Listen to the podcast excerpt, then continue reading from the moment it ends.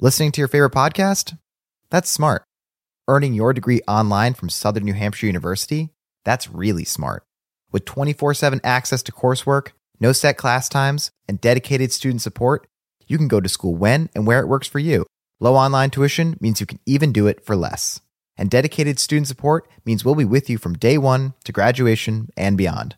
Join a community of learners just like you. Go to snhu.edu today to start your free application. Meet Stacy. Stacy's on the hunt for a new pair of trendy glasses. Call me picky, but I just can't find the one. Luckily for Stacy, Walmart Vision has virtual try-on. Now she can try on hundreds of frames virtually, then upload her prescription and get new glasses delivered right to her door. Really? yeah, really. Well, the hunt just took a turn for the better. Buy your next pair of glasses with virtual try-on from Walmart. Welcome to Easy Eye Care. Welcome to your Walmart. Restrictions apply. See walmart.com for details.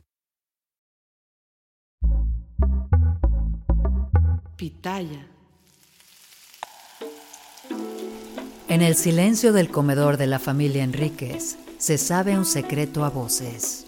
Cuando el padre dice, dame un beso, hijo, las intenciones son dobles.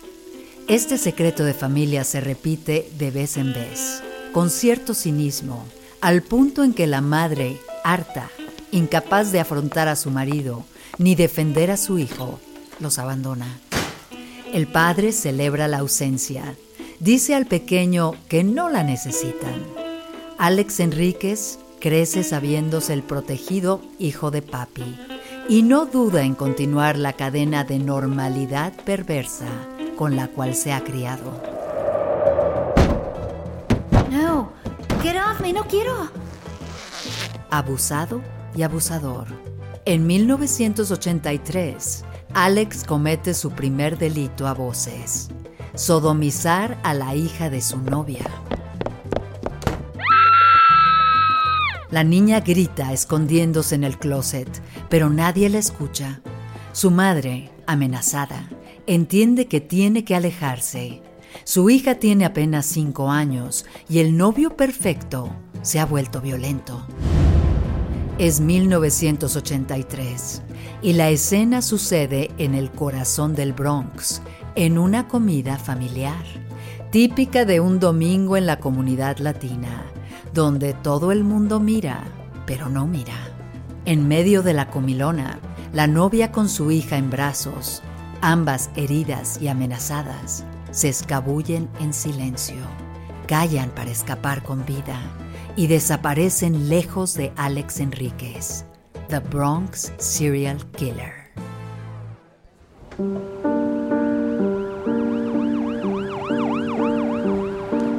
Bienvenidos a Pesadillas Criminales, el podcast donde hablamos de impactantes asesinatos en el mundo latino, encarnando tanto a las víctimas como a los asesinos y asesinas.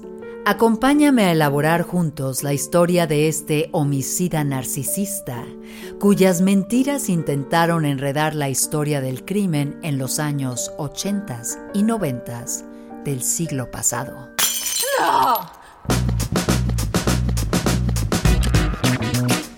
Mentiroso y arrogante, el joven Alex vestía Armani. Su look impecable distaba mucho de su origen, un vecindario lleno de inmigrantes. Su actitud de capo, de jefe de la ley, de protector eterno de los derechos vecinales, le daban una falsa autoridad moral. Y para lograrlo, mentía a los niños del barrio, con quienes jugaba al detective encubierto, para sacarles chismes a cambio de videojuegos que seguramente robaba para regalarles. Claro que era el líder de los adolescentes, mas cuando andaba por ahí mostrando su pistola, driving en su auto tipo detective, mostrando su placa tan falsa como su medio hervida, decía ser chofer, detective encubierto, corredor de bienes raíces, en fin, la realidad es que Alex no hacía nada, ni era nada, más que un estafador de tiempo completo. Pero claro, era el favorito de su papi y sabía hacerse querer por las mujeres a quienes embaucaba.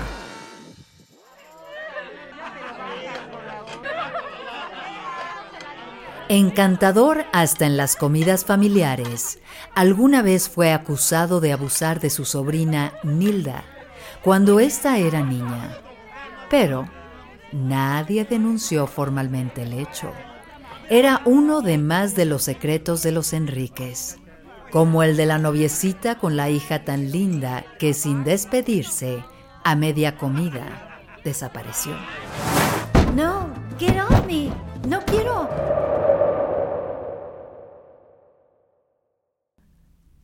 A Alex no le faltaban mujeres. Era sabido que le gustaban las novias con hijos chicos, madres solteras, como la que quizás hubiera preferido tener como propia. Seguido por chicas jóvenes y adolescentes que lo admiraban, el tío Alex era siempre divertido y protector. Podía contarles cualquier cosa y siempre lo aceptaban. Su manipulación era evidente y detrás de la fachada, el enorme narcisismo de sentirse invencible ganaba terreno. Imaginemos a Alex en el Manhattan World Yacht Club, lugar donde trabajaba su primera esposa, Nancy. Dado de sí, con cadenita de oro al cuello, reloj de marca, comprado con la tarjeta de crédito de una de sus novias, gomina en el cabello negro y lacio, peinado hacia atrás, vestido en tonos grises, serio pero casual, de camisa abierta y topsiders claros. Es todo un lover boy en pleno jet set de Manhattan. Imaginemos que sus profundos ojos negros, de cejas tupidas y pestañas largas, parpadean coquetos. Nos miran.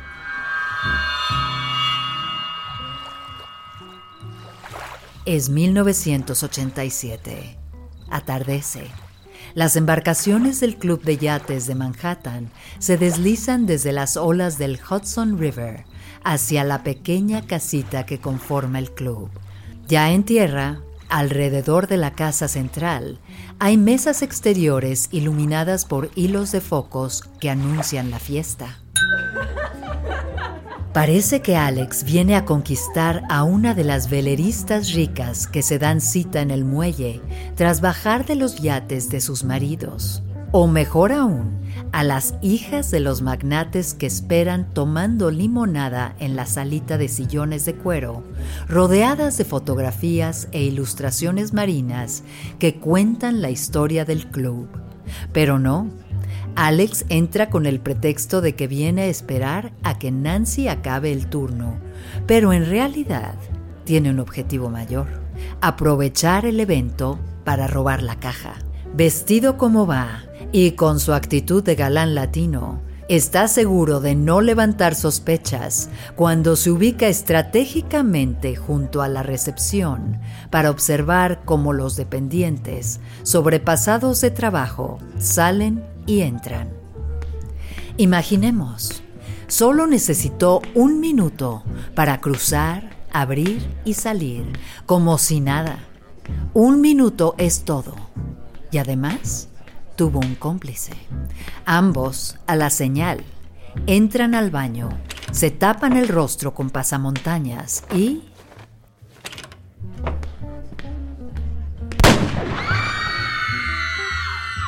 Entre los dos, amagan a los de la caja y roban más de 20 mil dólares.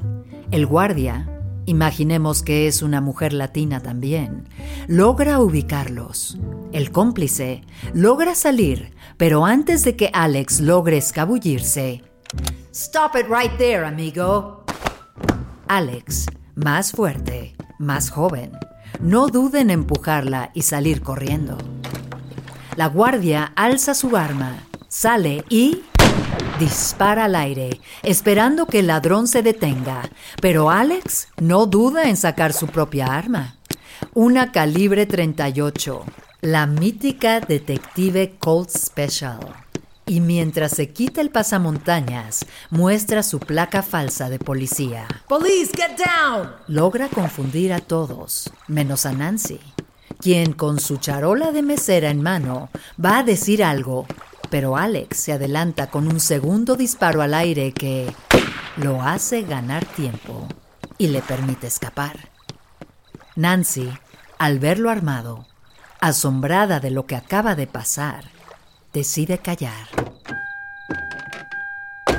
Alex corre hasta el sedán Lincoln, el auto grande, parecido al que usa la policía de investigación en la época. Ahí está su cómplice. Lo han logrado. Jadeando, divertidos, se ríen en su fuga. A pocas calles se dividen el botín y se separan.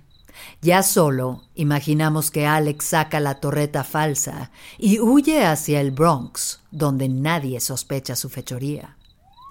Ya cerca de su barrio, guarda las apariencias, baja la torreta, baja la velocidad y baja las ventanas mientras pone música. Así alcanza a las chicas lindas que salen a comprar en la noche. Les ofrece rides, conquista alguna, quizás a dos. Ha sido una noche divertida. Esa noche, con Nancy, lo niega todo. No era él lo confunde con un ladronzuelo. En su eyaculación precoz e inmadura, narcisista como su propia mente, Alex es feliz. Lo que no sabe es que sus huellas dejadas generosamente, tanto en el vaso como en la barra, ya han sido registradas por los peritos, ni que su retrato hablado queda junto a la bala calibre 38 ni del reporte de que el chico latino de cejas grandes y mirada profunda simula ser policía.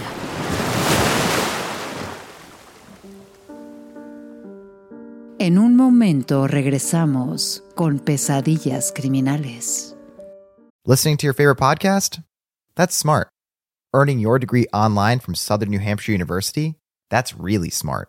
With 24 7 access to coursework, no set class times, and dedicated student support, you can go to school when and where it works for you. Low online tuition means you can even do it for less. And dedicated student support means we'll be with you from day one to graduation and beyond. Join a community of learners just like you. Go to snhu.edu today to start your free application. Meet Stacy. Stacy's on the hunt for a new pair of trendy glasses. Call me picky, but I just can't find the one. Luckily for Stacy, Walmart Vision has virtual try-on. Now she can try on hundreds of frames virtually, then upload her prescription and get new glasses delivered right to her door. Really? yeah, really. Well, the hunt just took a turn for the better. Buy your next pair of glasses with virtual try-on from Walmart. Welcome to Easy Eye Care. Welcome to your Walmart. Restrictions apply. See walmart.com for details.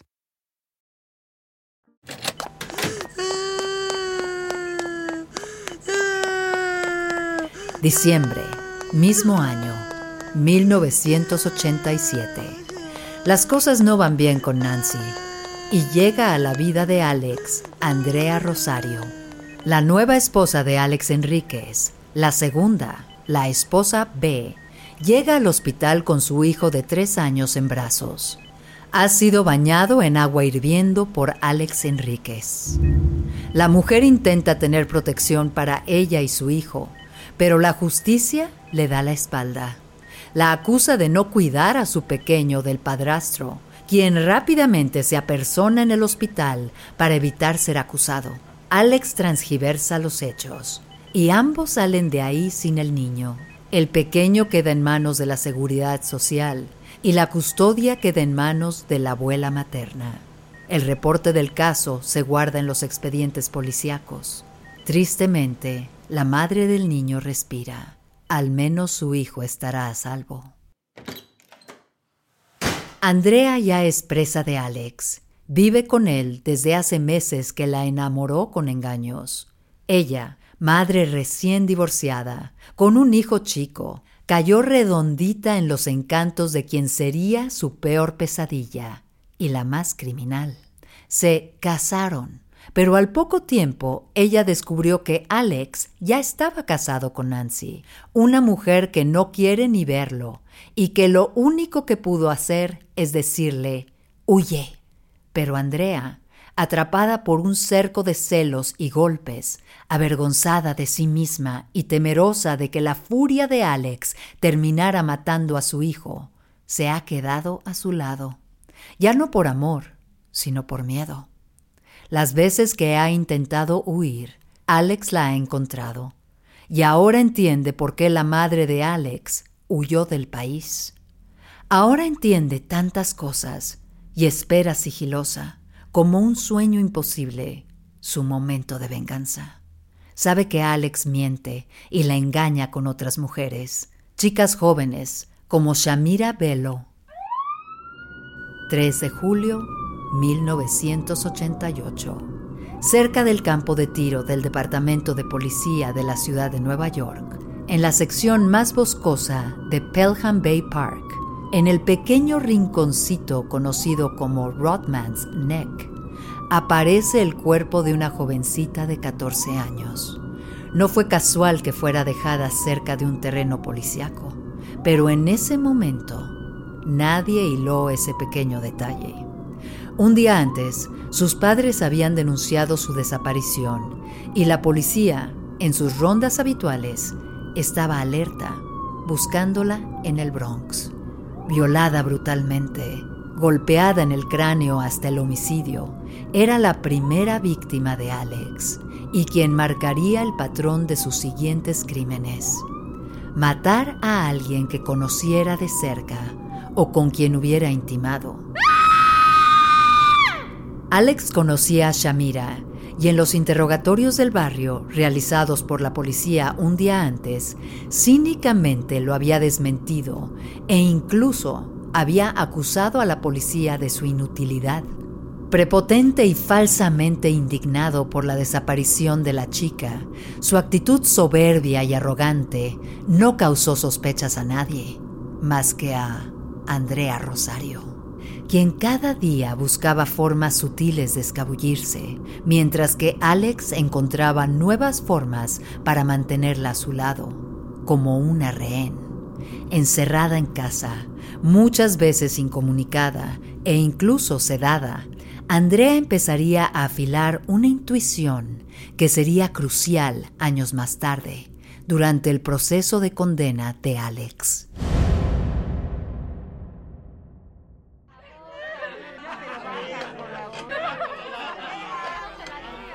Casi un año más tarde, la familia Enríquez se reúne en las habituales comidas familiares.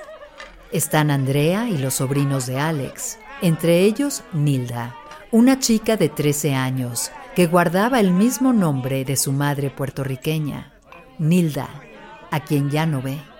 Alex se muestra divertido y cariñoso con los sobrinos. Los envuelve en sus historias falsas de policías encubiertos. Les da consejos para la vida adulta. Todo parece perfecto. Andrea, callada y sumisa, observa. A los pocos días, la familia desesperada vuelve a reunirse. Nilda ha desaparecido. También un chico amigo o novio suyo. Las teorías se dividen. ¿Se fueron juntos o les pasó algo? Los Enríquez exigen justicia ante las autoridades y se incorporan a las labores de búsqueda. Alex obliga a Andrea a colocar carteles con la foto de Nilda. Junio de 1989.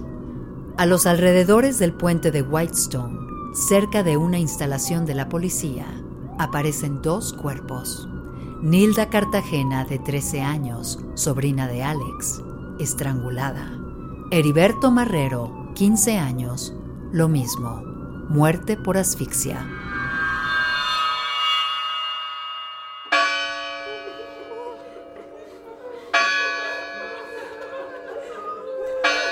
Andrea sospecha, la policía también. Mucha coincidencia que tanto Nilda como Shamira eran conocidas y cercanas a Alex y ambas habían sido vistas con él antes de desaparecer. A pesar de los interrogatorios, Enríquez nunca logró ser vinculado por los asesinatos. Su mayor coartada eran las débiles declaraciones de Andrea, quien no lograba asegurar si había estado o no toda la noche con ella, puesto que tomaba pastillas por lo que Alex cambió la estrategia. Su mayor defensa era la acusación, Decía que la policía no sabía hacer su trabajo y querían tomarlo como chivo expiatorio cuando él se había dedicado a buscar a su sobrina. Los pleitos con Andrea crecen y en algún momento él la hiere, dejando en su ropa el rastro de una herida que logra hacerle en el vientre. Arrepentido, al momento la cura, amoroso, la consiente tras golpearla en ese círculo infinito que forma la violencia doméstica y finalmente la duerme con las mismas pastillas que le permiten la libertad de irse o quedarse cada noche. Al día siguiente, adolorida y temerosa, Andrea se descubre sola. Se cura la herida, lava la ropa, pero la significativa mancha de sangre a la altura de la cintura en sus pants color rosa queda ahí, imborrable.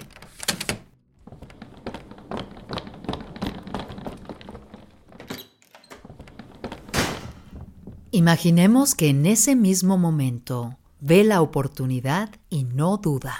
Para su sorpresa, logra escapar. Deja atrás todo, ropa, pertenencias, muebles y ese mal amor violento y loco que es Alex Enríquez. Esta vez Alex no la busca, quizás aburrido de ella, quizás planeando casarla en otro momento, como hace con tantas otras. La deja ir.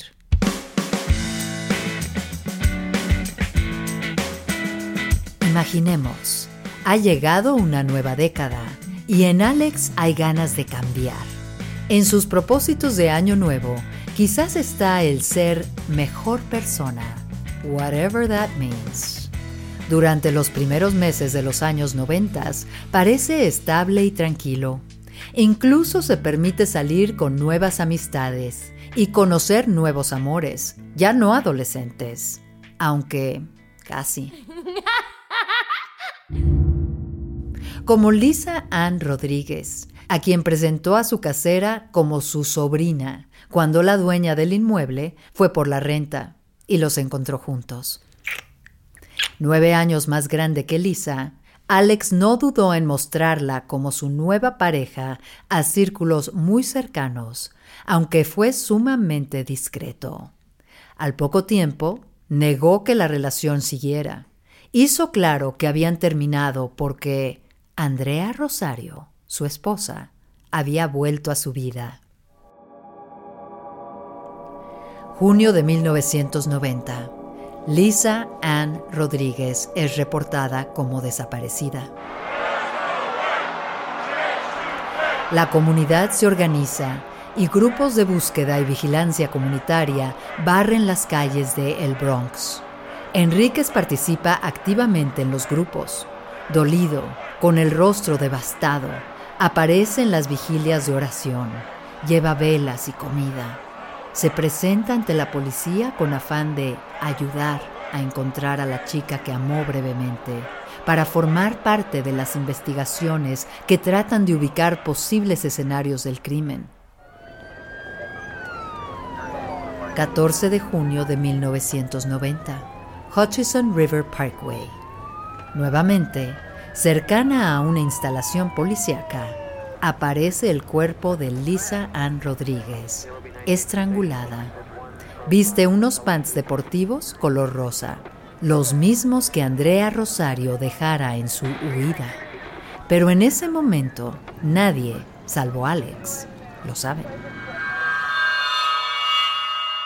Mientras la comunidad protesta, Alex está convencido de ser invencible y sigue su vida de criminal encubierto. Encuentra el nuevo departamento de Andrea Rosario, su esposa, su amor, y se muda dentro sin que ella pueda decir nada. Pero no conforme, al mismo tiempo estrena nueva novia, Vivian Williams, una madre divorciada. Ahora regresamos con más pesadillas criminales. Listening to your favorite podcast? That's smart. Earning your degree online from Southern New Hampshire University? That's really smart. With 24 7 access to coursework, no set class times, and dedicated student support, you can go to school when and where it works for you. Low online tuition means you can even do it for less. And dedicated student support means we'll be with you from day one to graduation and beyond. Join a community of learners just like you. Go to snhu.edu today to start your free application.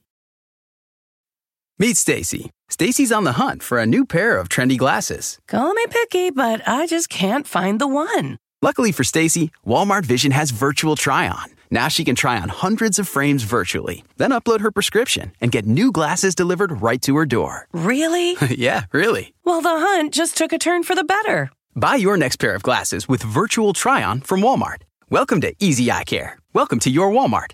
Restrictions apply. See walmart.com for details.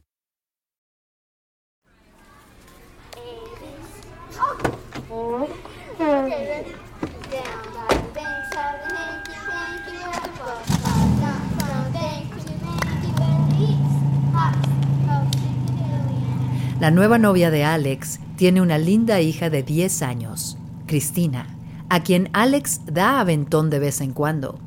Una de las amigas de Cristina es Jessica Guzmán, también de 10 años.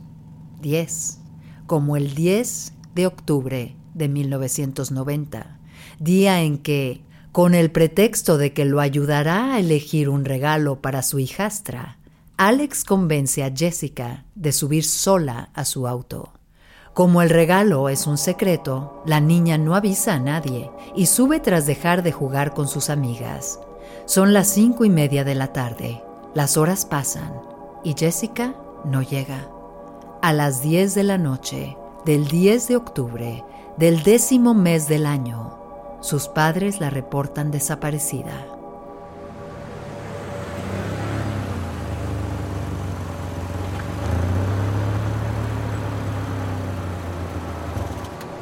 Esa misma noche, el auto de Alex aparca cerca de Bronx River Parkway. Al verlo detenido en medio de la nada, un automovilista se detiene. Le pregunta si se le ponchó la llanta, si necesita ayuda, y Alex, agresivamente, le exige que se largue de ahí y lo deje en paz.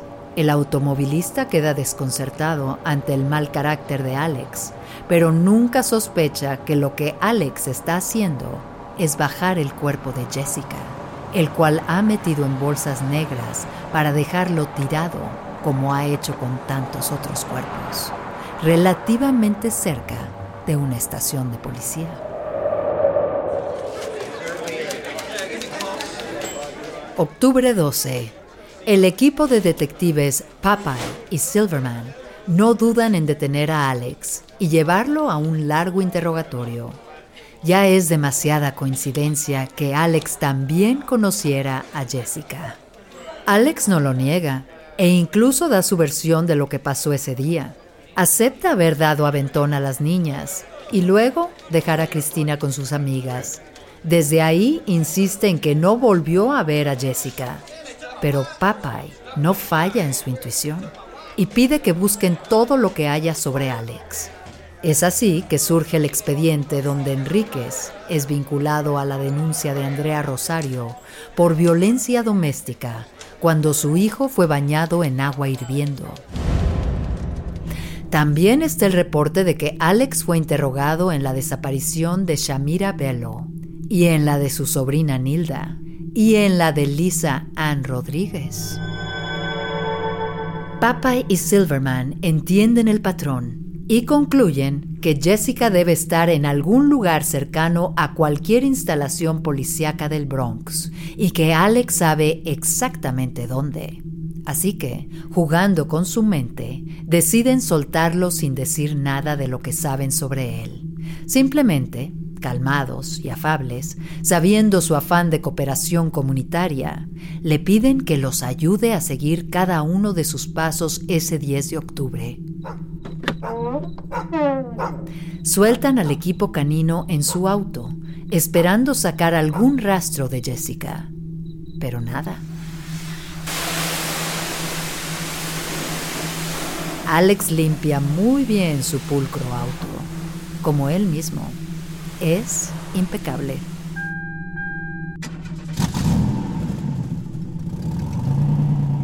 Van con él a su recorrido, paso por paso recreando cómo visitó a la Conquista 1, a la novia en ciernes 2. Cómo se despidió esa noche de su novia oficial, Vivian, la mamá de Cristina, para finalmente dormir en brazos de su esposa. Y así es como Andrea Rosario vuelve a la escena. Al verlo llegar con los detectives y confirmar ante ellos que Alex amaneció el 11 de octubre a su lado, sin decir nada a Alex, horas más tarde, Andrea logra contactar a la policía.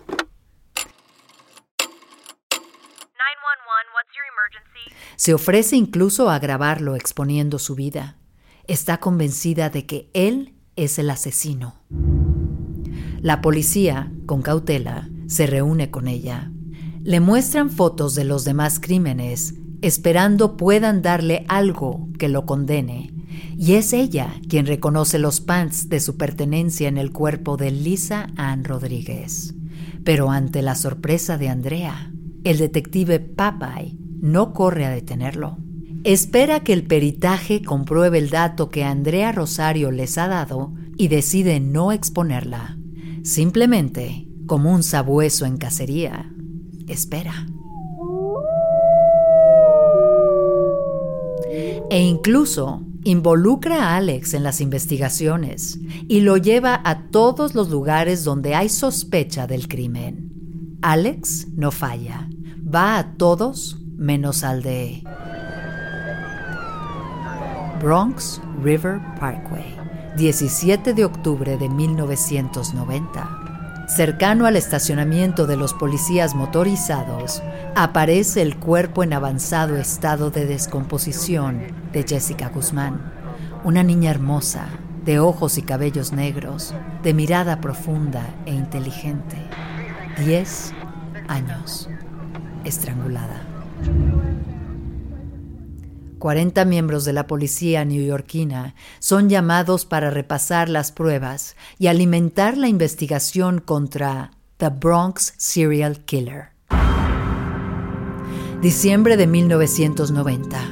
Al comprobarse su vínculo con el robo del club de yates de Manhattan, Alex Enríquez es detenido sin derecho a fianza.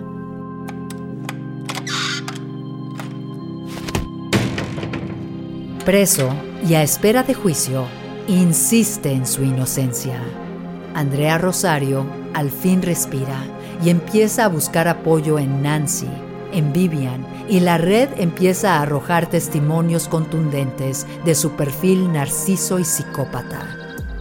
Los pantalones de Andrea Rosario en el cuerpo de Lisa Ann también se suman a las pruebas, pero lo que realmente lo inculpa es su misma torpeza cuando en enero de 1991 Alex convence a su sobrino de llamar a los medios de comunicación haciéndose pasar por el verdadero Bronx Serial Killer.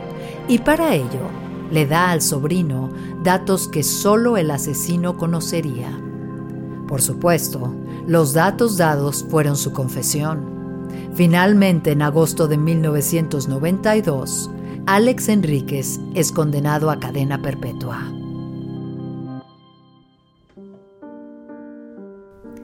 Aunque sigue insistiendo en su inocencia, su historia ha sido registrada por diversos artículos periodísticos e inspirado filmes como el de 1994, Fatal Vows, The Alexandra O'Hara Story, que recrea de forma ficcionada la resiliente historia de Andrea Rosario, su mayor sobreviviente, y quien vivió de cerca estas terribles pesadillas criminales. Síguenos semana a semana en cualquiera de las plataformas donde escuches podcasts y no te pierdas nuestro siguiente episodio. Pero abre bien los ojos, porque en tierra de pesadillas, el insomnio es rey. ¡No! Si te gustó este episodio, no dudes en compartirlo, seguirnos y darnos like. Una producción de Pitaya Entertainment. Guión y contenido, Itzia Pintado. Guionistas invitados, Diego Castillo, Gabriela Pérez Lau y Juan Carlos Gallo. Producción, Chesco Producciones. Y la narración de su servidora, Yareli Arismendi. Pitaya. Listening to your favorite podcast? That's smart. Earning your degree online from Southern New Hampshire University? That's really smart. With 24 7 access to coursework, no set class times, and dedicated student support, you can go to school when and where it works for you. Low online tuition means you can even do it for less. And dedicated student support means we'll be with you from day one to graduation and beyond. Join a community of learners just like you. Go to snhu.edu today to start your free application. Meet Stacy. Stacy's on the hunt for a new pair of trendy glasses. Call me picky, but I just can't find the one. Luckily for Stacy, Walmart Vision has virtual try-on. Now she can try on hundreds of frames virtually, then upload her prescription and get new glasses delivered right to her door. Really? yeah, really. Well, the hunt just took a turn for the better. Buy your next pair of glasses with virtual try-on from Walmart. Welcome to Easy Eye Care. Welcome to your Walmart. Restrictions apply. See walmart.com for details.